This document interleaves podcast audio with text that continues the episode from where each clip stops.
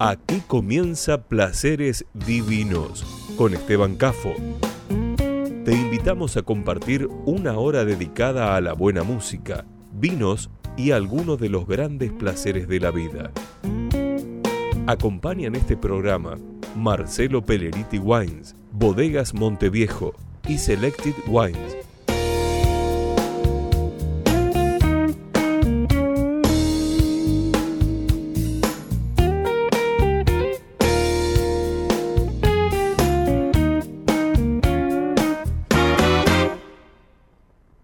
Seguimos también en Facebook, Placeres Divinos. Presenta este momento, Bodega Monteviejo. Muy buenas tardes, qué gusto saludarlos. Estamos ya metidos eh, dentro del ámbito y las puertas del fin de semana. Yo siempre les hago alusión que abrimos eh, arrancamos en este horario, pero en este fin de semana XXL ya estamos inmersos en el primer día de este fin de semana largo que incluye el domingo próximo, el Día de las Madres, así que a todas las madres que sintonicen este programa y a las madres de aquellos que lo sintonicen también, muy, muy feliz día previo al próximo domingo y que brinden y lo festejen como corresponde y con el salud tradicional, el deseo de, salud para todos. Eh, vamos a compartir, como bien lo dice en el brief de apertura, descripción del programa, música, algo sobre vinos eh, y algunos de los grandes placeres de la vida. Por eso que las principales columnas que compartimos eh, normalmente tenemos un foco puesto en el entrevistado del día, aquellos días que tengamos programada alguna charla con alguno de los actores del mundo del vino. Este fin de semana están todos eh, licenciados, todos eh, aquellos que tengan que hacer algún trabajo indispensable en bodega lo harán, pero no hemos programado charlas con actores del vino, así que vamos a compartir algunas de las novedades. No todas son rosas, no todas son maravillosas.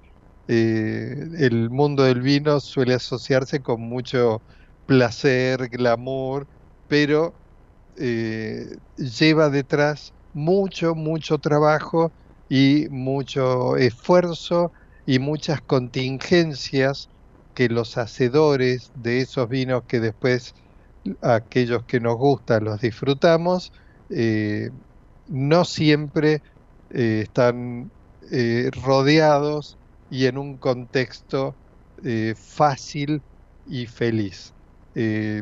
hay de todo. Si bien es un mundo fascinante. Bueno, hay eh, eh, situaciones, contextos que no siempre son los que uno desearía.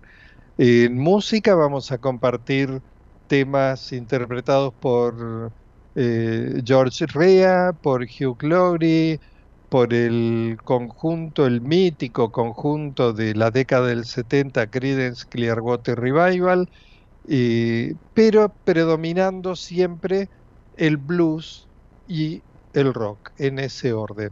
Eh, y estos temas que elegí hoy incluye un blues que es el tema que elijo entre todos los temas que elegí particularmente para compartir en el programa de hoy con ustedes.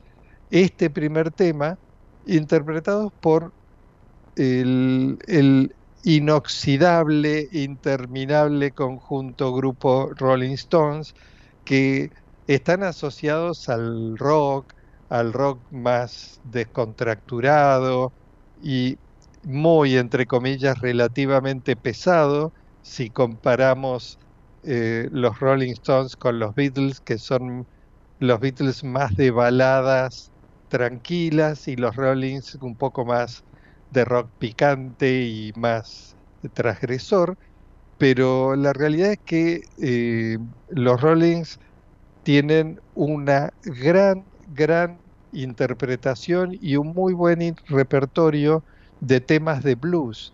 De hecho, muchos de los músicos que influenciaron en su música y en sus composiciones fueron los pioneros del blues. Y el blues, como muchos de ustedes saben, tiene raíces afro-norteamericanas, eh, es un contenido generalmente melancólico, tristón, eh, de gente golpeada por distintos factores, la vida, los errores, las adicciones, pero en el fondo también tiene un toque de esperanza. Ese toque de esperanza que a la música afro-norteamericana le da el gospel, que es uno de los nutrientes del blues.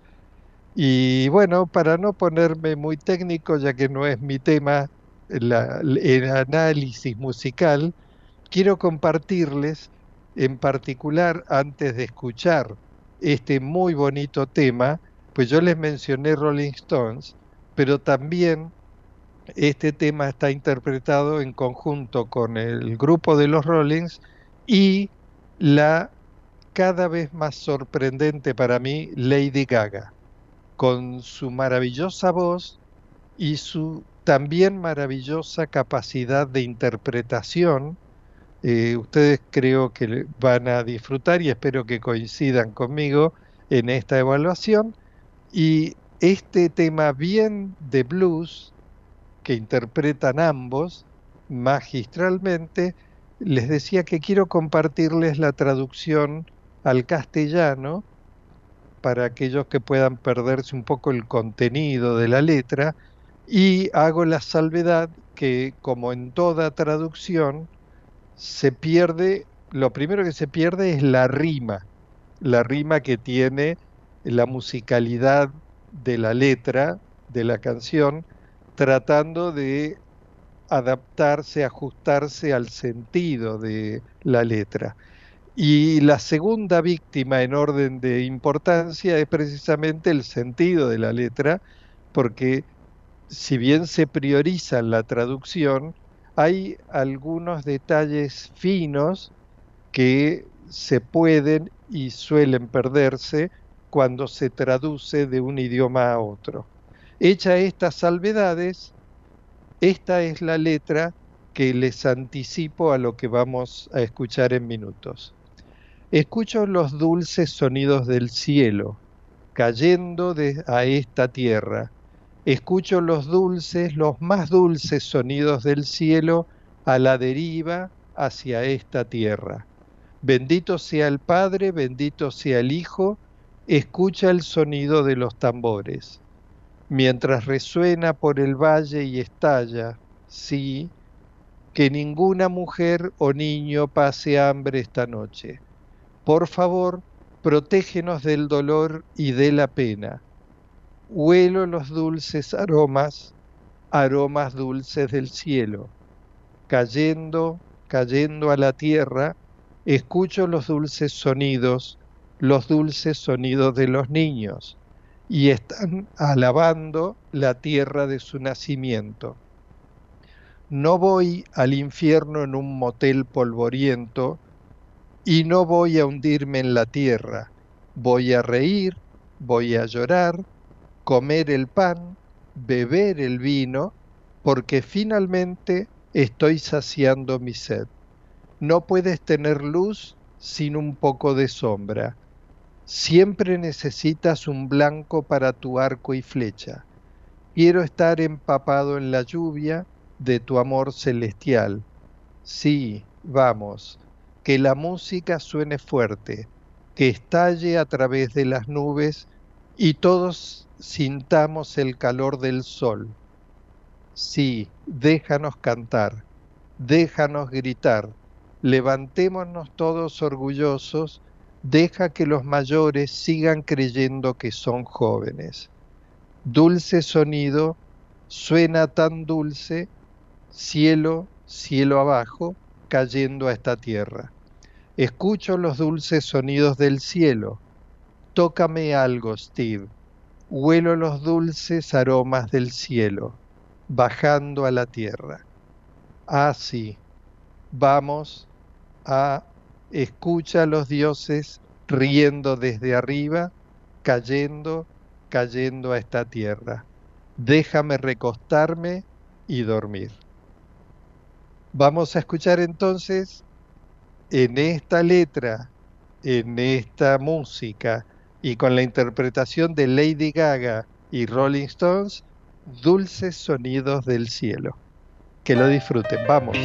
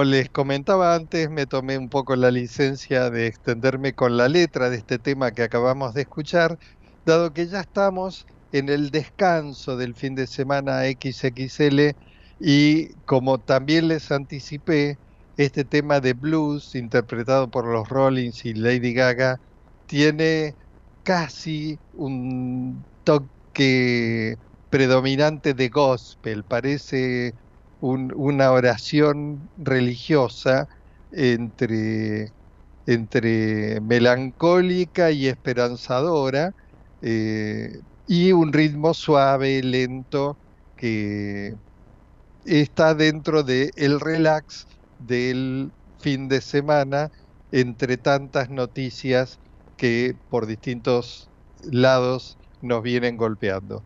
Y hablando de noticias y golpeando, eh, vamos a compartir un breve comentario editorial para ver respecto de las novedades del mundo de la industria del vino en nuestro país y un, un ida y vuelta, un reflejo con el mundo, con algunas breves consideraciones. En los primeros nueve meses, sea, hasta septiembre incluido, el mes que, el último mes completo, eh, en estos nueve meses cayeron casi un 30% las exportaciones de vino al exterior.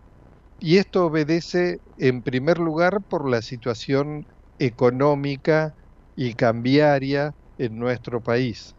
Obviamente que el tipo de cambio no es competitivo. Muchos de ustedes habrán escuchado hablar del dólar Malbec o el dólar vino, así como hubo un dólar soja, que básicamente consiste en alguna prerrogativa, algún beneficio en el tipo de cambio o algún descuento impositivo, pero eh, lo que se hace es poco y mal económicamente hablando, lo que se ha hecho y lo que se sigue haciendo, porque es como una leve llovizna cuando necesitas una lluvia consistente eh, y todo caso poco, mal y a destiempo, porque el tipo de cambio eh, no es rentable, por ejemplo, para la franja de los vinos de volumen. Nuestro país, producto de eh, la falta de, competitividad del tipo de cambio, ha ido perdiendo mercados y muchos bodegueros tratando de algún modo de mantenerlos, algún modo eh, significó en una de las soluciones exportar vinos a granel. ¿Por qué? Porque no tienen el costo de los insumos que tiene el corcho, la etiqueta, la botella, pero se pierde el llevar la imagen de nuestro país al exterior, porque al importarse a granel, el importador después lo fracciona con su marca local y el, origen del vino de Argentina, si figura, figura tan chiquito que muchos consumidores de los países de destino no, no toman conciencia. Es como una publicidad en bajo volumen. Eh, una botella bien presentada y, y, que identifique como vino argentino es además, entre muestras de calidad, es también una embajadora de nuestra vitivinicultura. Bueno, se ha resignado en gran parte eso eh, con el crecimiento de exportación de vinos a granel, pero los vinos a granel están debajo de los dos dólares, un dólar y pico en eh, precio internacional, precio de destino. Y en esos valores no es rentable porque los costos de producción, sepan que la gran mayoría de los insumos, eh, así se empleen mucho menos insumos en el vino a granel, los insumos y los equipos de la industria del vino son en gran medida importados, muchos de ellos de Italia o Francia, que son los principales constructores de equipos destinados al procesamiento eh, dentro de las bodegas y al proceso de, de vinificación. Entonces, esos equipos, los repuestos de esos equipos y muchos de los insumos son importados. Ni que hablar de las barricas de roble. Las barricas de roble son europeas o norteamericanas.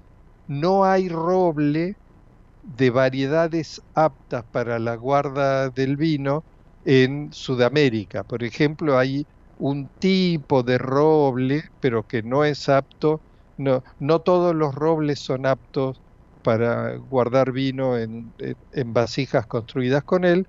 Eh, por ejemplo, Brasil produce alguna variedad de roble, pero no apta. Entonces, concretamente hay que importar, así fuera de Brasil, pero no es el caso, hay que importar de Europa en mayor medida y en menor medida de Estados Unidos el roble y las barricas, porque no te venden la madera de roble suelta, te venden ya con valor agregado de la barrica construida. Eso, el roble más el valor agregado en forma de barrica, hay que pagarlo en dólares. Y el costo es fijo en dólares a un valor internacional. Y los equipos son muy caros las cintas transportadoras, los tanques de acero inoxidable, las eh, máquinas, las prensas hidráulicas, eh, son equipos sofisticados para la vitivinicultura moderna y son muy pocos los países, como digo, Italia, Francia, por lejos los principales productores de esos equipos. Entonces, todo va en dólares y no cierran los números eh, en vinos que tengan menos de cuatro y medio, cinco dólares. Y de hecho algunas bodegas dejaron de producir esos vinos para exportación porque con todo el dolor del alma no pueden seguir exportando a pérdida. ¿Por qué? Porque el tipo de cambio oficial es una risa. Los costos son al tipo de cambio llamado blue y eh, los, eh, aunque los insumos se, eh, se compren al tipo de cambio oficial, hay todo tipo de trabas y sobreprecios que le demande de distinto modo y por distintas vías que le demandan al, al productor local para poder pagarlo y nunca terminan pagando a valor del dólar oficial el costo final de esos insumos. Entonces, solo algunos pocos vinos se escapan de esta eh, impactante situación, que son los vinos de alta gama, los vinos de 15 dólares la botella hacia arriba. Pero por supuesto, se refleja en lo que dije al principio, casi un 30%, 29 y pico, casi un 30%, de caída en estos primeros nueve meses del año respecto de igual periodo del año anterior, que tampoco había sido ninguna maravilla, no veníamos creciendo a tasas chinas. Así que es más que preocupante toda esta situación que está inserta dentro del contexto económico muy difícil eh, prácticamente, yo diría, hiperinflacionario, en que estamos sumergidos y vamos, eh, se van profundizando estas tendencias, ni que hablar en, en lo que queda del año. Así que no es un buen panorama. Por otro lado, en el mundo en general se han caído eh, en mayor o menor medida la demanda de vinos, producto de que si bien después de la pandemia hubo una saludable recuperación de la demanda, el consumo, un efecto de la alegría, la liberación, la superación de la pandemia en general, pero ahora al ser las bebidas alcohólicas, dentro de las que está el vino, por supuesto, eh, no imprescindibles, es uno de los gastos, inversiones, gastos, consumos en los que se invierte un poquitín menos, de donde se comienza a ahorrar producto de la inflación que puedan estar sufriendo en otros países. Pero lo que es una garúa finita en países como Chile eh, y otros productores vitivinícolas, eh, incluso, es más, hago una acotación final al margen, Uruguay sufrió una muy marcada sequía el impacto fue tanto o más que la sequía que sufrimos en nuestro país y de hecho el 30% de sus eh, viñedos se vieron afectados. Más que el 30% de los viñedos, quiero ser más preciso, cayó el 30%, y es coincidencia con la otra cifra de Argentina, cayó un 30% la producción de vinos en la última cosecha en Uruguay, producto de la brutal sequía que sufrieron, así como en otros cultivos en el abastecimiento de agua potable que todos escuchamos en Uruguay, en los viñedos también se reflejó. Pero como Uruguay tiene una situación económica más sana, el paisito, como cariñosamente los mismos uruguayos lo llaman, Uruguay ha tenido una eh, actividad económica más ordenada, organizada, más sana, más espartana y por consiguiente a aquellos productores que han tenido dificultades, que son la mayoría con la sequía, entre otras cosas, les ofrecen créditos a tasa cero, cero tasa de interés, a devolver en cinco años por ejemplo. Y hay toda una escala, por supuesto, tratando de ayudar principalmente a los más pequeños productores, que son los que tienen menos espaldas, y así gradualmente eh, dando prioridad a los más pequeños productores de 0 a 5 hectáreas, de 5 a 10 hectáreas, y así hay escalas. Bueno, pero un país que venía haciendo las cosas mejor económicamente y que tiene un poco de reserva y tiene esa organización y esa actitud saludable de ayudar realmente a los productores, seguramente van a salir con menos daño de este problema que han tenido puntualmente. En cambio, en nuestro país el beneficio mal y tarde del eh, dólar Malbec que con bombos y platillos eh, se difundió, el beneficio para los productores es de algo más del 4% de sus gastos. Pero le impusieron un impuesto a la importación en dólares del 7,5%. O sea que en el más menos les terminaron poniendo el pie encima, eh, perjudicándolos eh, en la diferencia que da negativa, que da en contra de los productores, en 3,5%. O sea, como dije al principio y cierro, todo mal y tarde y los productores deben arreglárselas. Eh, como decía Buenavena, una de esas frases que quedaron eh, no, no te preocupes, ni te pegó, le decían en el rincón, ni, te tocó. Bueno, entonces eh, vigilen al árbitro porque alguien me está matando a piñas. No dijo exactamente matando a piñas, pero alguien me está eh, castigando de lo. Vamos al siguiente tema musical y seguimos con más placeres divinos.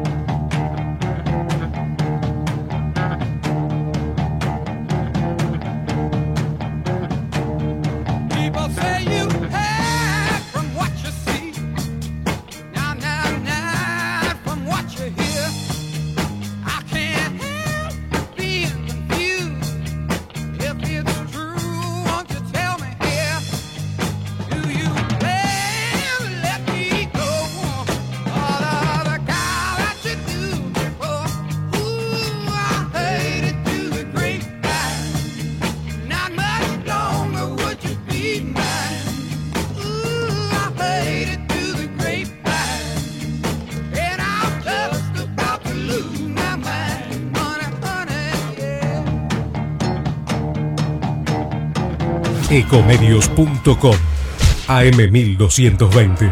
Estamos con vos. Estamos en vos.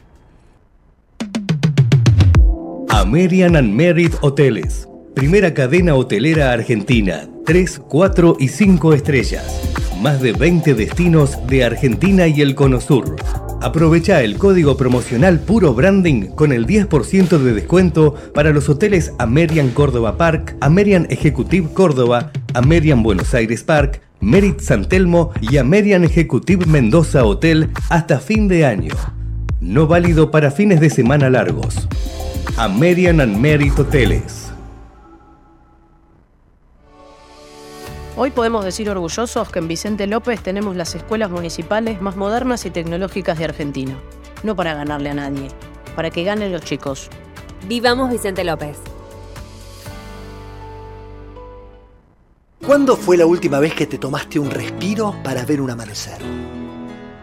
Descubriendo lugares distintos que te hacen soñar, emocionar. Lugares que se convierten en felicidad cuando compartís ese momento con amigos. ¿Cuánto hace que no te tomas un respiro para descubrir algo distinto? Catamarca es mucho más que un destino. Espacio cedido por la Dirección Nacional Electoral. Tener un presidente que sepa gobernar, vale. Argentina no tiene un problema de ideología, tiene un problema de mala gestión de su gobierno. Vayamos hacia un país normal. Juan Schiaretti, presidente. Florencio Randazzo, vicepresidente. El voto que vale para ser un país normal. Hacemos por nuestro país. Lista 133. Espacio cedido por la Dirección Nacional Electoral. La provincia es un caos. Nos acostumbraron a los piquetes, a los paros, a tener que dar tres vueltas a la manzana para que no te maten. Tenemos que terminar para siempre con este caos que generó el kirchnerismo. ¿Cómo? Ordenando la provincia.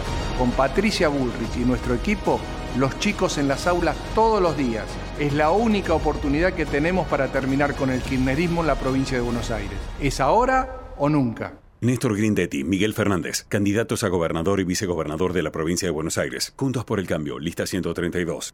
Espacio cedido por la Dirección Nacional Electoral. Los argentinos ya nos dimos cuenta que hacer una Argentina distinta es imposible con los mismos de siempre. Venegas Lynch, candidato a diputado nacional por Buenos Aires. Milei, candidato a presidente de la Nación. Lista 135. Espacio cedido por la Dirección Nacional Electoral. Señoras y señores, tenemos a alguien que no tenía por qué agarrar. Y teniendo la deuda más grande que un país contrajo en la historia, agarró el fierro caliente igual. Tenemos litio, gas y petróleo. Tenemos campo. Tenemos ríos y mucha gente que la rema. Tenemos deportistas que nos necesitan y tenemos alguien que no los va a tachar. Porque ¿sabés qué es lo mejor que tenemos? Argentinas y argentinos que ahora pueden decir, tenemos con quién, tenemos con qué. Masa. Unión por la Patria, Máximo Kirchner, Victoria Tolosa Paz, candidatos a diputados nacionales por la provincia de Buenos Aires. Lista 134. Informate en ecomedios.com. Seguinos en TikTok, arroba ecomedios 1220. De Marcelo Birmacher, La Carta. Desde muy temprano en mi vida me he dedicado a recoger papeles del suelo. Páginas de libros, programas de cine, propagandas llamativas, folletos políticos, cartas. A veces encuentro dinero. Por motivos que no puedo terminar de explicar, ese hábito me remite al fracaso final que nos aguarda como seres humanos. Como bien señala Andrés Calamaro, todo lo que termina, termina mal. Y Vox Day no deja lugar a dudas. Todo tiene un final, todo termina. Como las cosas humanas no sean eternas, yendo siempre en declinación de sus principios hasta llegar a su último fin, especialmente las vidas de los hombres, y como la de Don Quijote no tuviese privilegio del cielo para tener el curso de la suya, llegó su fin y acabamiento cuando él menos lo pensaba. Y así también los amores encuentran su punto final cuando el que más ama menos lo espera. Buena parte de los manuscritos que he guardado, muchos los arrojo inmediatamente al tacho de basura más cercano, son cartas de amor. Debo ser propietario de uno de los mayores archivos de cartas de amor de Buenos Aires. Ahora que la carta manuscrita ha pasado a ser una rareza, mi archivo también cobra valor histórico. Pero a mí me importa mucho más el sentido que la conservación. Casi todas las cartas que he encontrado son despedidas, lamentos, reproches.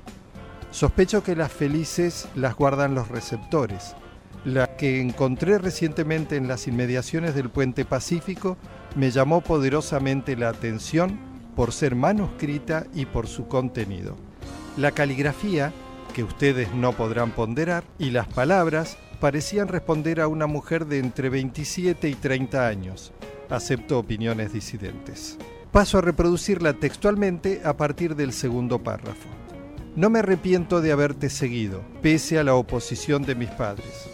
Pero creo que sin la oposición de mis padres, lo nuestro hubiera durado mucho menos. Estuve más ocupada en llevarles la contra que en pensar si te quería o no. Igual, nunca fuiste desagradable conmigo, ni me hiciste nada que pueda realmente reprocharte.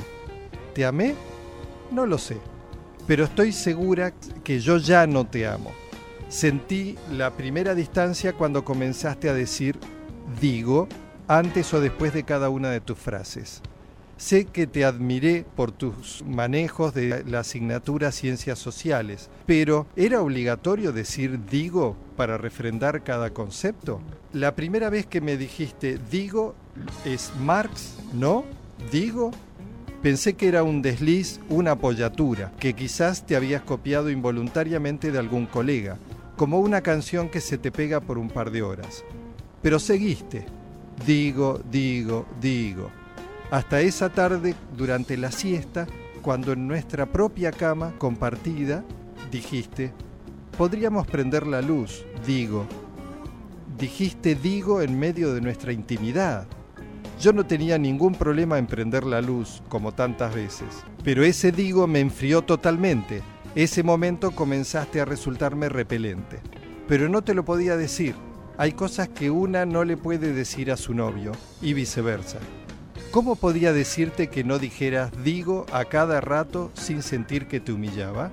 Déjame que te lo pregunte ahora que todo terminó. ¿Qué sentías cuando decías digo? ¿Jerarquizabas tus alocuciones? ¿Que eras más importante? ¿Que sumabas puntos? Quizás no sea más que una locura mía, pero con el último digo que te escuché, pensé que me iba a estallar la cabeza. Paradójicamente, en ese instante pudo haberse salvado la relación, porque fue cuando le dijiste digo al verdulero, naranjas para jugo, digo, para jugo, que pensé que nada me importaba y que te lo diría. Ya decías digo sin ton ni son, era una adicción, una deriva. Por fin podría decirte, por amor de Dios, deja de decir digo, no te aguanto más. Pero entonces dijiste, a ver, y ahí supe que tu devenir era irrecuperable, un viaje de ida Tal como me comentaron nuestros amigos en común, a tus digo les sumaste tus haber.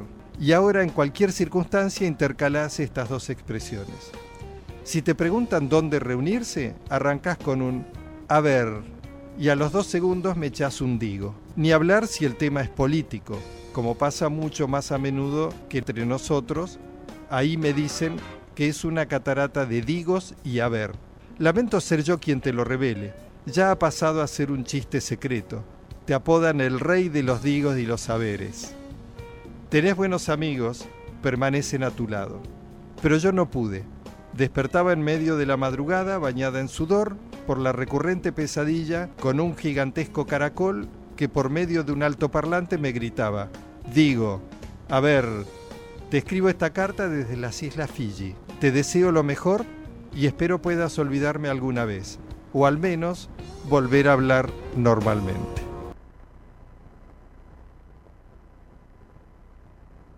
Marcelo Birmacher, vamos a compartir la receta que elegí para que se luzcan este fin de semana aquellos que se animen a disfrutar de la cocina en este fin de semana largo. Eh, tiene dos variantes. Yo les voy a dar la variante que con relativamente pocos ingredientes, una preparación bastante simple, puedan, y, no siendo un plato costoso, puedan lucirse como un verdadero cocinero profesional. Eh, y les voy a aclarar cuáles son las variantes eh, eh, respecto de este plato que va a lucir como más eh, de lujo, más sofisticado, y la variante que lo presenta en forma más rústica, más natural, un poquito más simple. Vamos entonces con calamares con arvejas y panceta ahumada. Eh, vamos con los ingredientes. Un kilo de calamares, esto es para cuatro personas. Un kilo de calamares, pueden ser calamares enteros, pueden ser aletas de calamares o preferiblemente si consiguen aletas y tentáculos. Y así se evitan tener la tarea de limpieza y tienen los dos componentes, que son eh, de sabor, es lo mismo, pero de visualmente es variación tener aletas por un lado eh, y por otro lado tentáculos cortados y mezclados en este plato. Eh, vamos entonces con eh, arvejas 400 gramos, panceta ahumada 200 gramos, tomates enteros pelados 200 gramos, que pueden ser, por supuesto, los tomates que se compran en lata enteros pelados. Eh, vino blanco, una copa, aceitunas verdes y negras, entre ambas 100 gramos. Ajo, dos o tres dientes según el gusto de cada uno. Sal, pimienta negra, aceite de oliva extra virgen y perejil picado a gusto. Eh, vamos con la preparación. En primer lugar, si compramos los calamares enteros, tenemos que hacer primero el proceso de limpieza, tenemos que sacarle la parte del centro de lo que es la boca del calamar, quitarle todo, todo lo que se llama la, lanza que está dentro de la, de la cápsula, eh, así que es mucho mejor, mucho más práctico que en su pescadería amiga compren directamente ya el calamar limpio. Eh, por eso muchas veces el calamar limpio, enteramente limpio, se vende aletas por un lado y tentáculos por otro. Por eso les mencionaba antes que pueden comprar medio kilo de cada uno. Ya la tienen totalmente limpios, tienen menos trabajo. Lo único que tienen que hacer es cortarlos en trozos de tamaño bocado. Eh, entonces, para la preparación si tenemos los calamares enteros, tenemos que empezar por la limpieza y lavarlos finalmente. Si no, ya arrancamos con ese paso hecho eh, por nuestro pescadero amigo. Eh, vamos a poner en una sartén un chorro de oliva, los dientes de ajo machacados para que suelten su aroma y su sabor. Y una vez que empiecen a dorar, le agregamos los, calamares cortados en trozos. Vamos a cocer 2 a 3 minutos a fuego alto, porque los calamares contienen mucha agua, así que para que no, no queden hervidos, fuego alto 2-3 minutos y una vez que le demos ese golpe inicial de calor, le agregamos el vino blanco y dejamos que se evapore el alcohol. Una vez pasado un par de minutos más, le agregamos a, esta sartén, a esta preparación, los tomates que vamos a tomar y aplastándolos con la mano, así eh, rústicamente, los vamos incorporando a la sartén. Eh, le agregamos las aceitunas en lo posible ya descarozadas y eh, salpimentamos, corregimos porque las aceitunas de por sí ya tienen sal, así que salpimentamos eh, para que esté el condimento correcto dentro de nuestro gusto, de sal y de picor. Eh, vamos a tapar y dejamos cocer a fuego bajo, tapado, unos 25 a 30 minutos, que es la versión cocción larga del calamar. Ustedes sabrán que el calamar puede tener cocción corta de unos pocos minutos y pasados esos 5 o 6 minutos, eh, si queremos servirlo a los 10 minutos, van a verlo gomoso, como durito. Entonces tenemos que ir al segundo punto de cocción para que queden cocidos, tiernos. Tenemos que pasar de los 20-25 minutos. Así que esta cocción, 25 a 30 minutos, nos aseguramos, no tenemos que andar eh, especulando con la primer cocción rápida. Estamos seguros que los calamares van a estar exquisitos y bien tiernos eh, y vamos integrando así también los sabores. En el mientras tanto, durante ese tiempo que están en cocción los calamares, vamos a cortar la panceta ahumada en bastoncitos, quitándole previamente el cuero, cortamos en, bastoncitos y los volcamos en otra sartén para dorarlos. Vamos mezclando también a fuego alto hasta que queden bien dorados y crocantes y suelten gran parte de la grasa que contienen. Eh, una vez obtenido este, este toque crocante de la panceta, la reservamos en un plato con papel absorbente para que eh, escurra el exceso de la grasa derretida en caliente.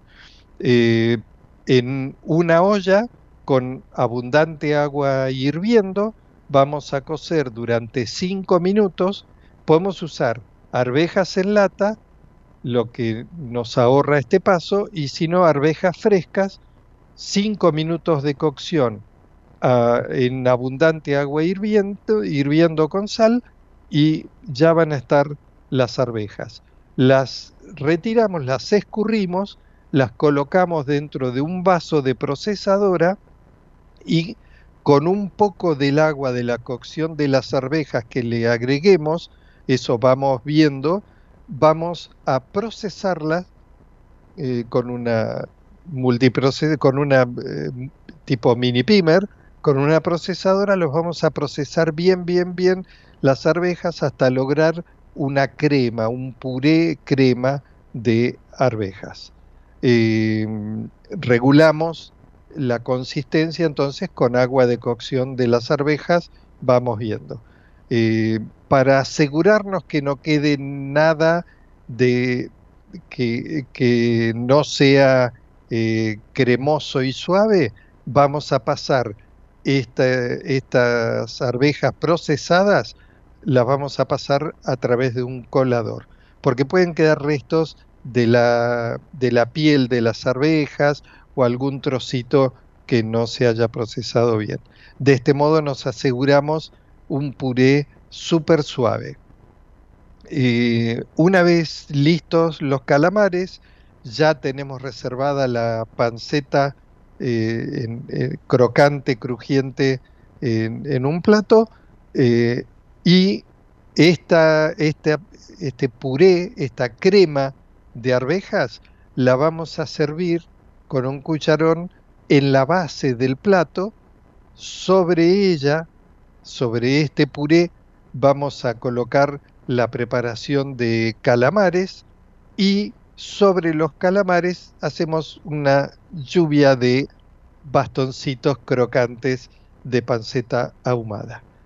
Este es un rico plato que podemos acompañar con un buen vino blanco de cepaje Viognier, Semillón o el clásico y sempiterno Chardonnay, jóvenes, eh, vinos con poco paso por madera, o sin paso por madera directamente, va muy bien con este plato.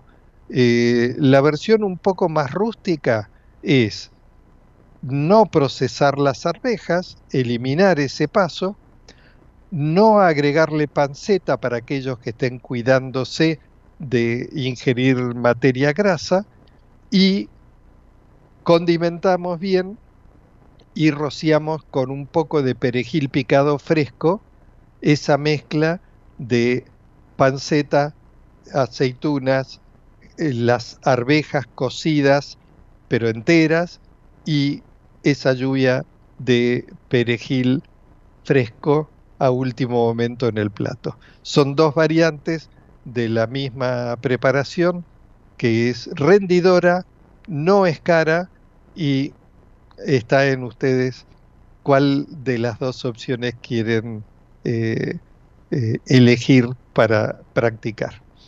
Vamos terminando el programa disfrutando el último tema que elegí para compartirles eh, y reitero un muy especial saludo, un afectuoso abrazo a todas las madres, todas, incluyendo la mía, que tengo la suerte de disfrutarla.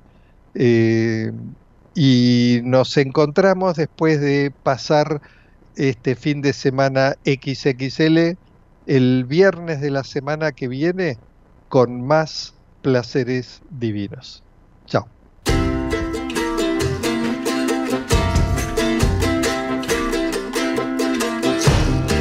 Walking down the levee with my head hanging low. Looking for my mama, but she ain't here no more. Baby, you don't know.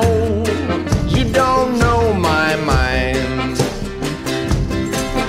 When you see me laughing, I'm laughing just to keep from crying.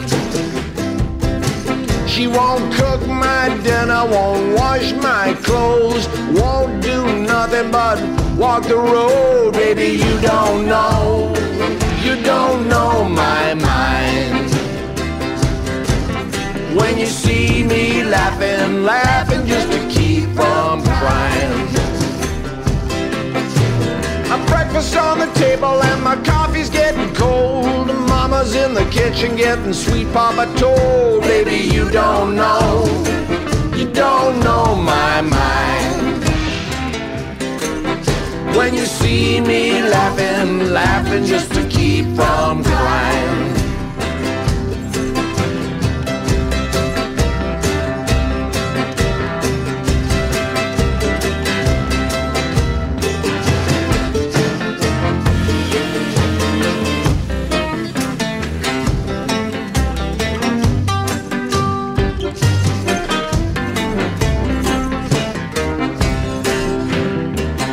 Sometimes I think my baby's too good to die. Sometimes I think she should be buried alive. Baby, you don't know. You don't know my mind. When you see me laughing, I'm laughing just to keep from crying.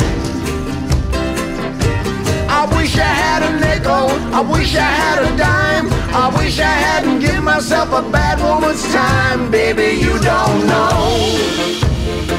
You don't know my mind.